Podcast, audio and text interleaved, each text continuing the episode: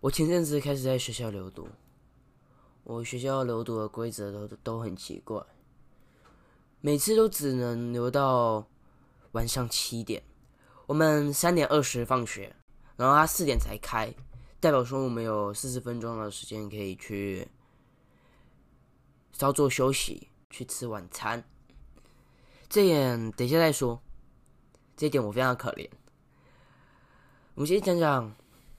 我觉得我们阅览室至少在我们舒服的时候的阅览室，留的规则非常奇怪。他们很科技，每次我们去进去的时候，四点开门，他们四点拿牌子出来的时候，我们要先进去，拿出我们学生证，然后笔卡，然后再交十元。这点我觉得非常奇怪。又不是每个学生都会带零钱的，或是有些学生根本不会随身带钱，有些学生根本不想要去我们学校福利社，所以根本不会随身带钱。这一点我觉得我们学校应该设，因为都有钱设立系统，说我们可以实名制，可以拿我们学生证来逼卡，然后来记录了。那为什么不可以？在基于同个平台上面多设计一些，例如说，我这一面我拿去阅览室，我先交一百块，当天的冷气费全部有趣的人平分，然后扣除我们里面的钱，这样不是会更好吗？再比如说我们只要一个 UO 卡在手，我们就可以做一堆事情。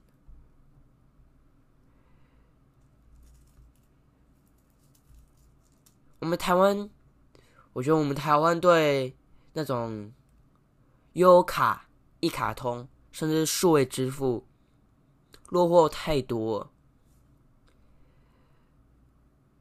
可能大家太信任于信用卡了，导致信用卡可以用的地方反而比一优卡、一卡通还有数位支付还多。这一点我觉得非常奇怪，常常去。某一家是什么超超市，现在都普及差不多了。某一些餐厅，他只接受塑胶货币，也就是信用卡付费，然后但是不接受我们的悠游卡、悠卡一卡通。这是不是我们台湾人的观念太落后了？好，反正我们拉回去我们学校阅览室那一点。说这个，我们约我们学校这阵子也开始实施，不能说这阵子，在我来学校的差不多半年之后，就开始实施了一个点名制度。这点名不再让老师用手动来点名，开始用我们学生证来开始 B 卡来这样点名。这点名我觉得非常方便，非常的方便。我每天早上只要去 B 卡，代表说我们就到学校了。但是同时，方便之处也有不方便的地方。也就是，如果我们去出公差，来不及逼卡，老师只能打开网页，慢慢找寻我们那个名字，然后按点名。然后按点名的那个时刻，又记载了当时的时间，不会记旷课，但是同时也会简讯发送给父母。总是会有一堆一堆不必要的问答，还有我们的电子的点名系统非常的奇怪。我们点名系统三三天两天就会有一次的宕机，不然就是挂点，还常常一个礼拜就要人工点名。另外一个礼拜开始电子点名，我们都不知道什么时候刷卡，什么时候不知道刷卡。我就觉得，为什么会这样？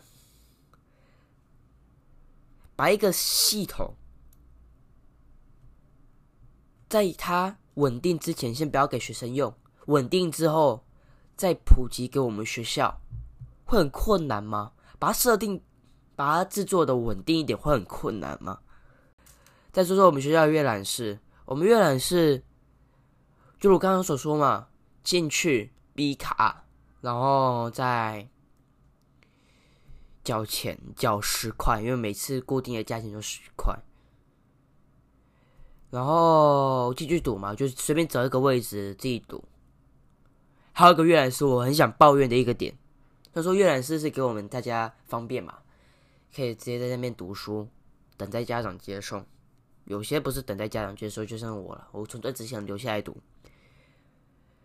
很奇怪一点，他的每一桌都有台灯，它是一个有没有看过一个桌子，然后上面有书架。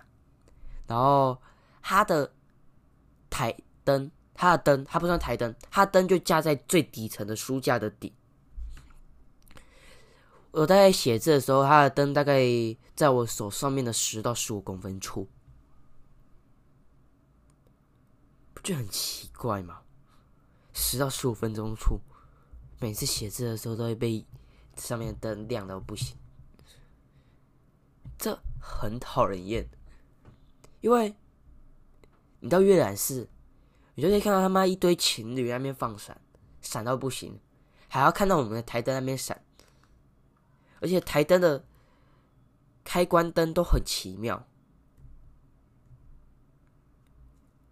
台灯开关灯需要把手伸到台灯，然后再慢慢找它的凸起处按一下，还不一定要按中哦，因为它还有不同的凸起处。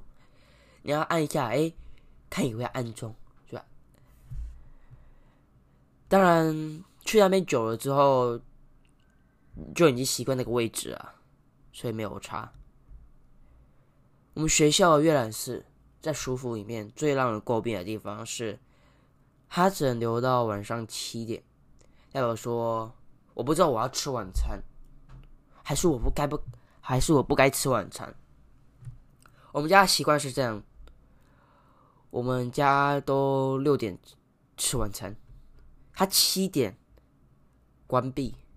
我习惯读到最后，这样比较方便，也不需要看时间，也不需要计时。所以说，我都会在刚才所说的三点二十到四点这段时间，去 Seven 买点东西当晚餐。这东西每次。吃一下还好，吃一下还好，吃久了真的很腻。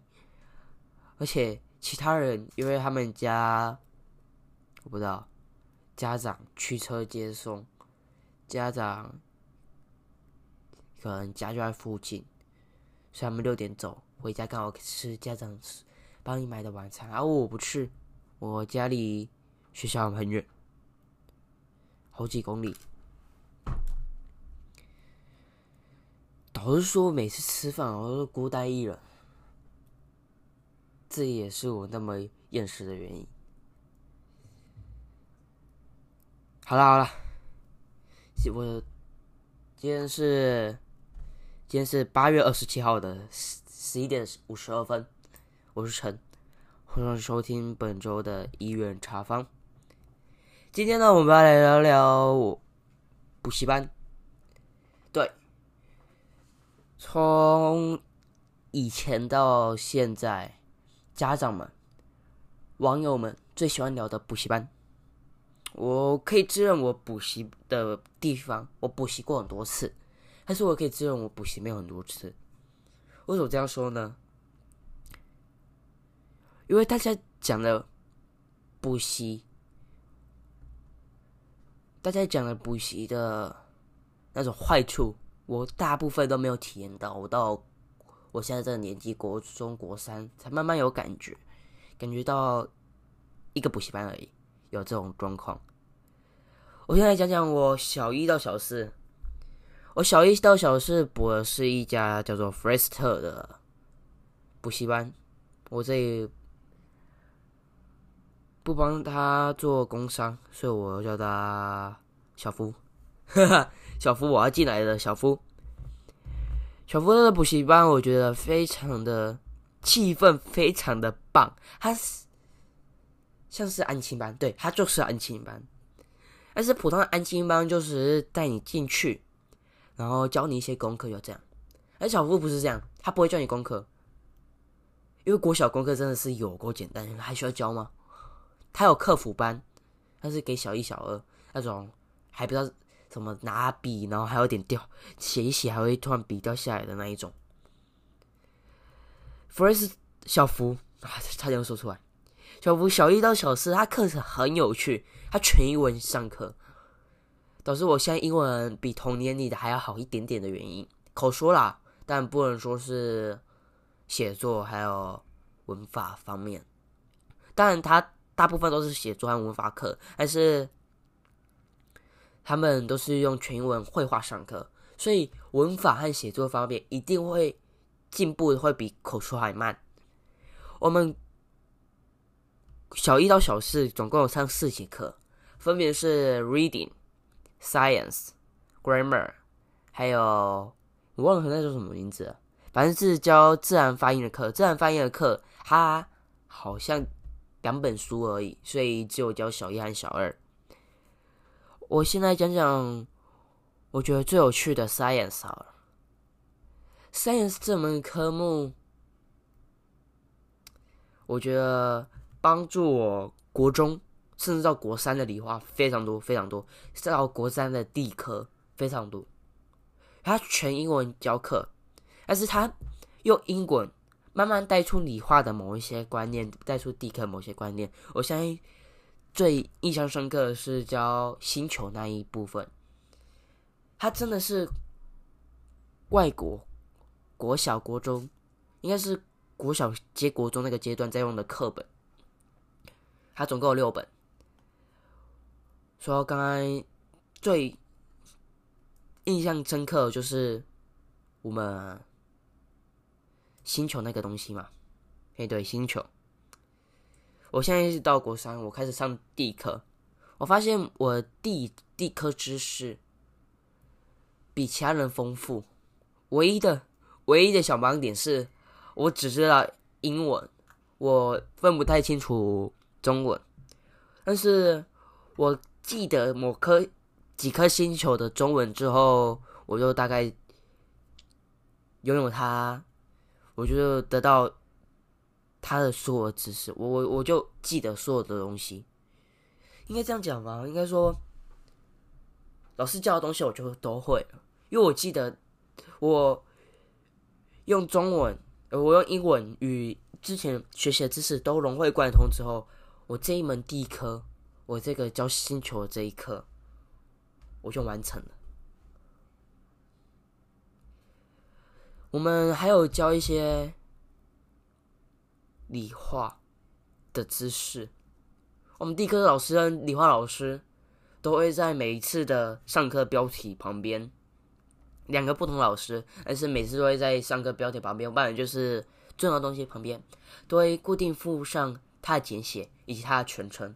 像摩擦力 （friction），它就会在摩擦力那一课的名称旁边附上 friction 等于 F 这个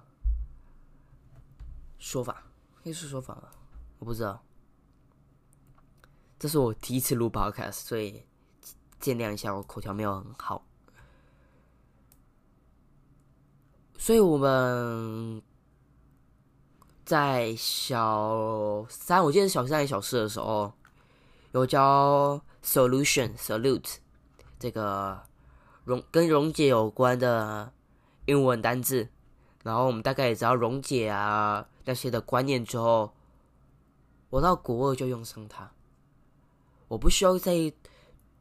多花钱去跟别人补习，去补那种很死板的传统补习班的那种哦。今天我们来教我们的理化哦，什么有的没的，什么 x two 减 x x two 减 x one 会等于有的没的，或者什么重量百分浓度，然后这个怎么算？我们来接着看这一题。我不需要再学习这种死板的东西。我可以更灵活的去掌握，然后也不需要去补习。接下来我们来聊聊刚才没有讲到的 reading 和 grammar。grammar 其实就是类似在纠正说我们讲话的那个语句结构，差不多啊。小一到小四就是差不多这样。但是我们印象比较深刻的是，他教我们说，我们被打，我们被怎样？应该是 he hit me，对不对？到国中大家之后的大家一定会知很记得是 he hit me。但是在幼稚园，在小一、小二，他不会认知有 hit，或是因为他觉得 hit 是很严重的东西，所以他就是像中文，他弄我，he used me。小一、小二都会这样讲，he used me，teacher，he used me，还会是这样，老师要纠正我，然后告诉我们这些观念。其实。老师说，国小的 grammar 课我都没有印象，我我有认真选，但是我都没有什么印象，因为它其实就是非常非常基本的，帮你练基本功，功练基本功，练到小六，导致我们小六的英文基础英文都还不错。reading 这一点，reading 这一点我觉得奇比较奇怪，他 reading 琢磨的有点少。不能说 reading 琢磨的有点少，小一到小二用的是一种课本，然后小三开始引进的新的课本，旧课本就真的纯粹 reading，就是教我们口说，然后开始 read 这些单字啊，有的没的，在帮助我们 reading。但是小三、小四之后换了新的 Oxford 的课本，它不再只是 reading 了。它 reading 的成分占很少，大部分都是单字，大部分都是图表，然后要你什么述说有的没的，这其实我觉得很麻烦。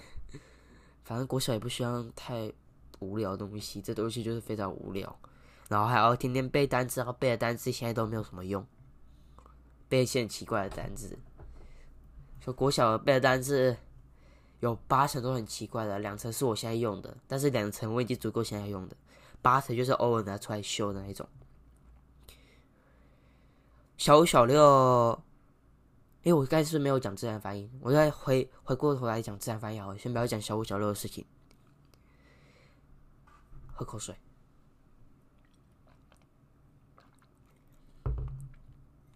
来讲自然发音。它跟其他大部分的补习班，现在我知道，现在大部分的补习班都是教自然发音的嘛。但是在我六七年前，许多补习班还是都教 K K 音标。K K 音标是很麻烦的东西，因为你 K K 音标还要再跟英文连接在一起，而且你平常练句子如果没有看到，啊，你平常靠网络上文章不会随身附。随字符 K K 音标嘛，所以我觉得非常麻烦。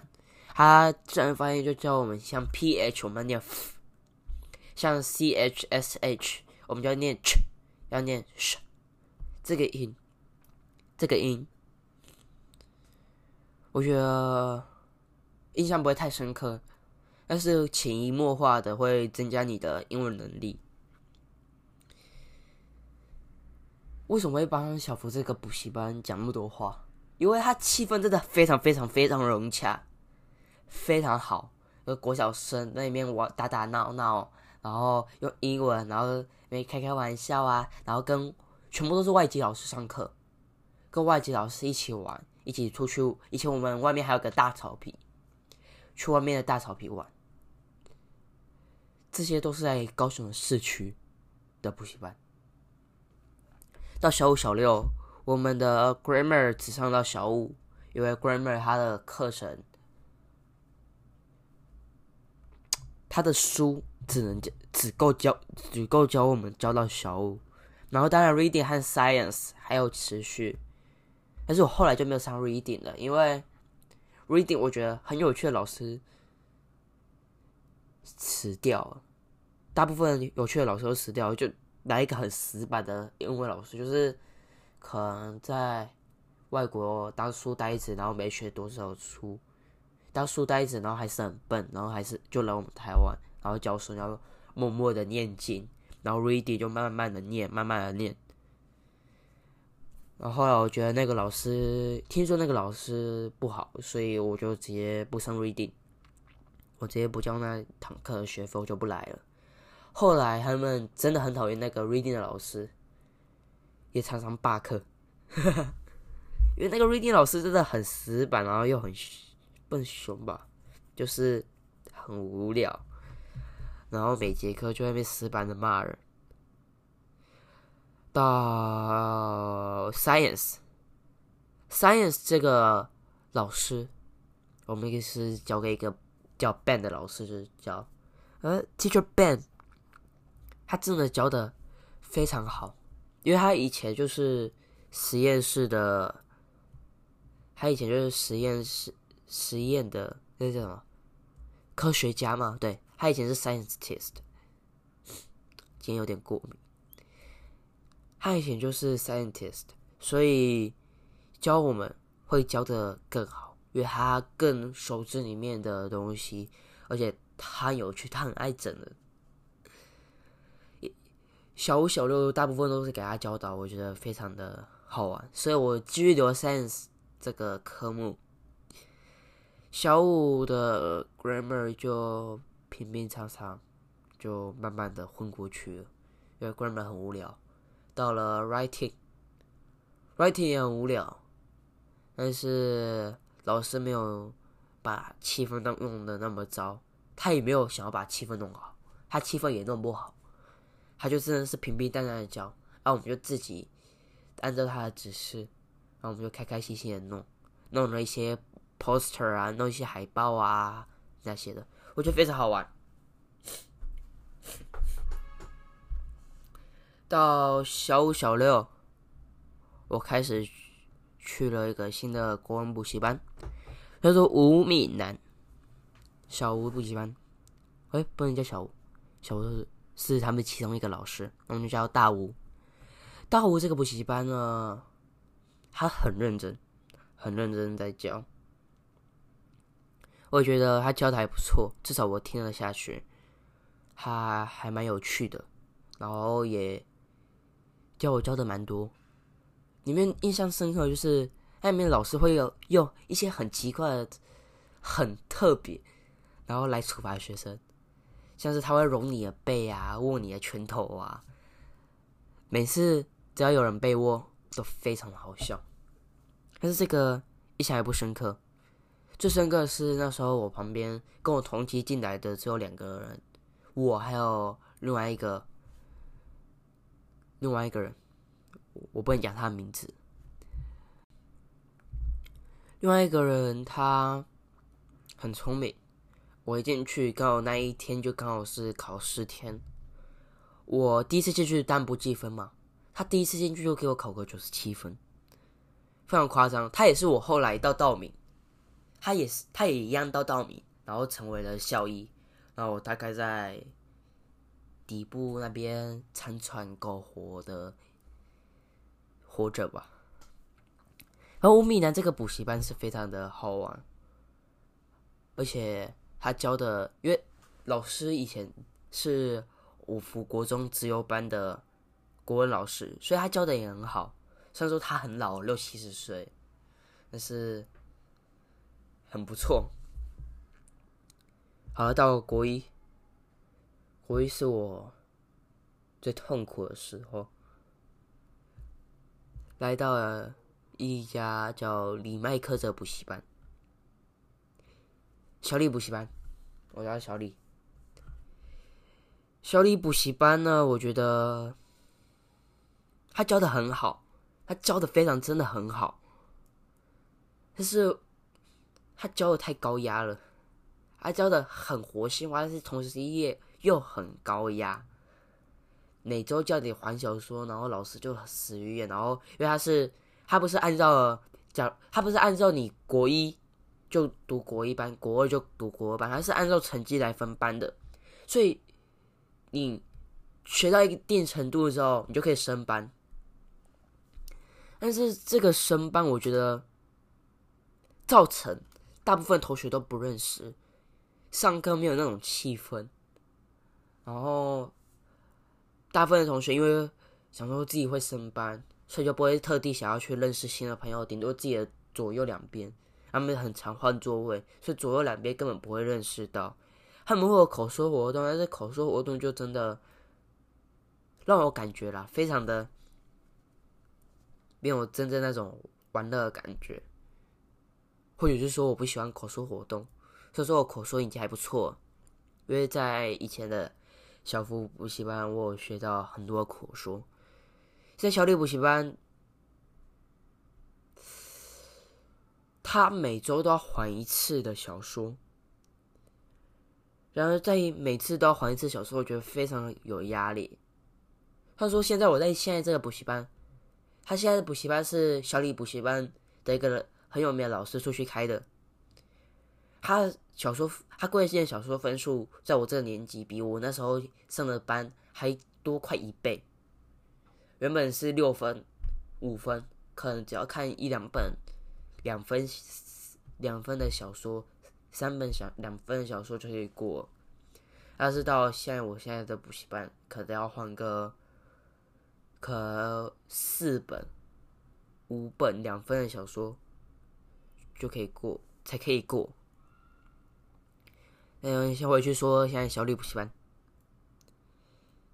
小李补习班就是他真的很无聊，他上课也没有带什么有趣的事情，也没有什么新奇的，然后老师会跟你开玩笑，但是你不太会想屌他。但是我到时候有升上一班叫做 S A E 猪。S A E 做现在是交给另外一个老师来教，因为原本老师离开了。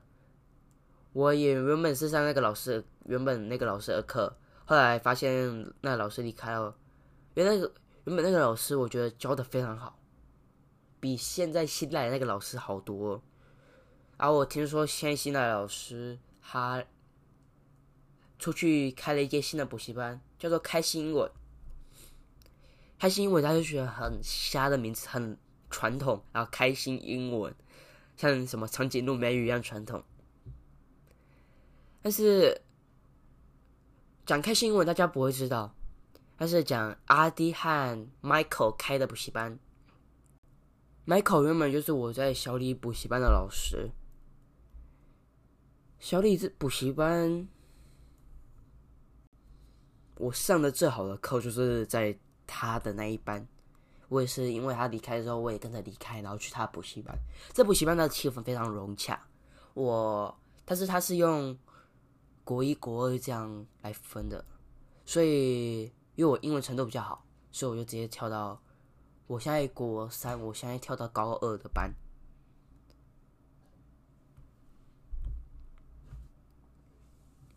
我觉得非常的有趣，然后他。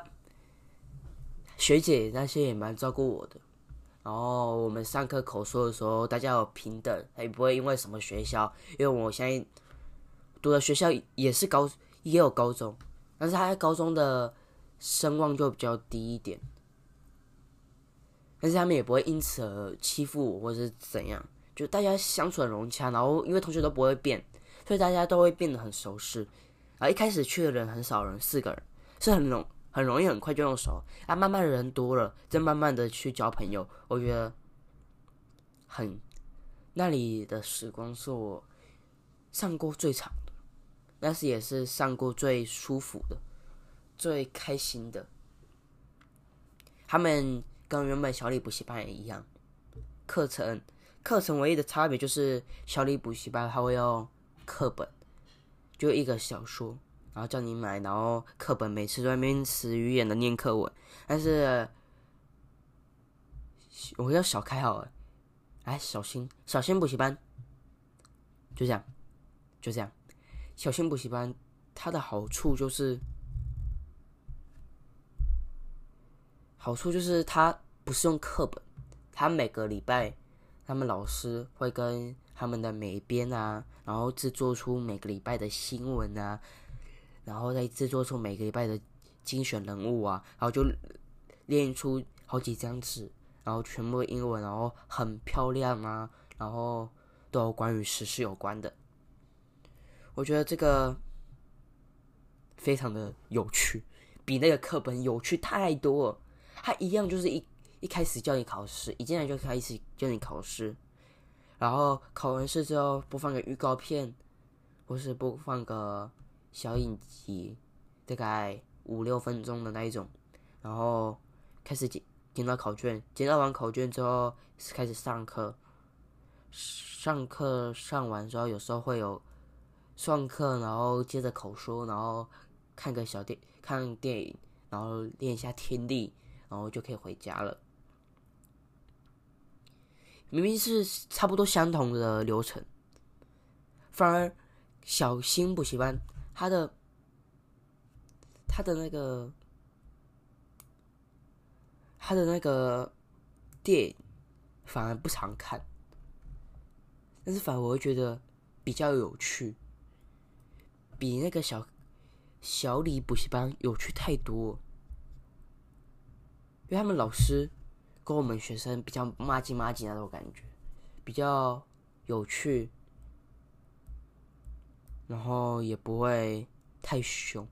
我觉得主要是这样了，但不会故意把气氛搞得很杂。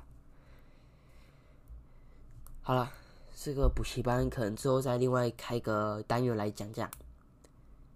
我们来讲讲。我去了数学补习班，我觉得数学补习班就不像英文补习班那么有趣，国文补习班那么有趣，它就是个传统的升学型补习班，非常传统。